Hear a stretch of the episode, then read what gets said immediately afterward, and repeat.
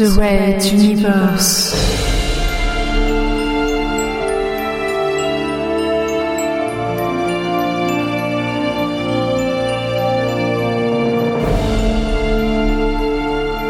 La plus grande saga galactique jamais entendue en podcast.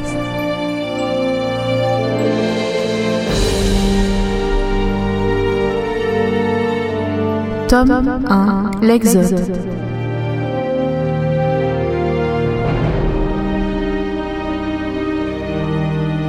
Chapitre 1 L'envol de Materwan. Douzième partie. Dans la grande salle de commandement, Benkana se tourna vers les postes de radio.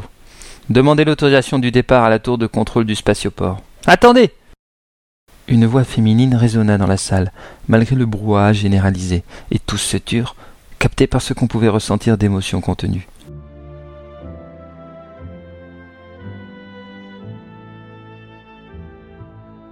Azala, dans sa tenue officielle de princesse de Materwan, qu'elle avait interdiction de porter depuis la fin de la monarchie, s'approcha de la radio.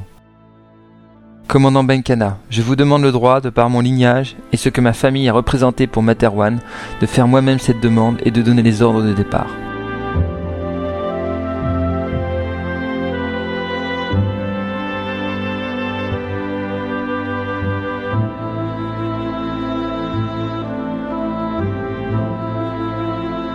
Tous les regards se tournèrent vers la commandante. Voilà qui commençait bien. Le vaisseau n'était même pas encore parti que déjà des problèmes se posaient. Benkana souleva un sourcil et un sourire se dessina sur son visage.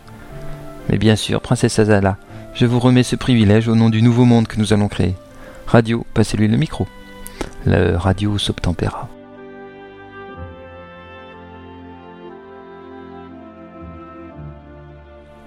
Azala, fébrile, le teint de ses deux mains bien serrées. Ainsi voilà ce que des siècles de famille régnante avaient obtenu, le droit au départ. Tour de contrôle du spatioport. Ici le transporteur numéro 261. Je vous demande l'autorisation de quitter l'espace du spatioport et de Materwan. Ses yeux étaient brillants de larmes, mais Azala tenait bon. La réponse du poste de contrôle arriva immédiatement. Transporteur numéro 261, vous êtes autorisé à décoller et à quitter l'espace de Materwan. Bonne chance à vous.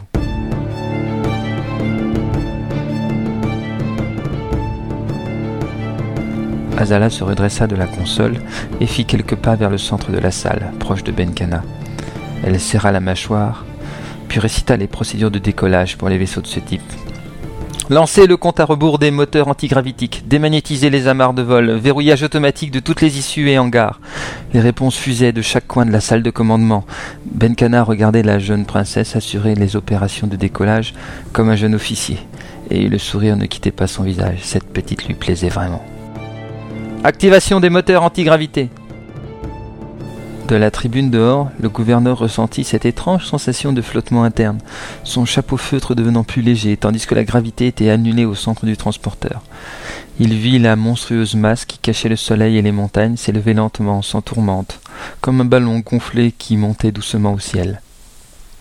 Encore quelques dizaines de minutes, et le vaisseau serait assez haut dans l'atmosphère pour lancer, à minima, ses moteurs puissants au lithium qui allaient devoir l'emporter dans l'orbite de glissement autour de la planète. Combien était-il réellement à bord? Seuls les décomptes démographiques lui donneraient la réponse exacte, mais Materwan venait de perdre, au nom de l'idéologie, un vivier énorme de savoir, de philosophie et de connaissances. Il inspira, puis se ravisa. La philosophie ne servirait à rien dans les prochaines années de sa planète, et seuls les vivants écrivent l'histoire.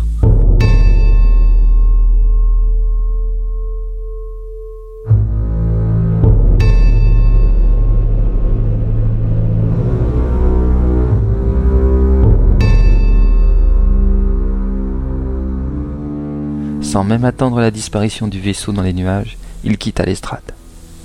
Fin du premier chapitre.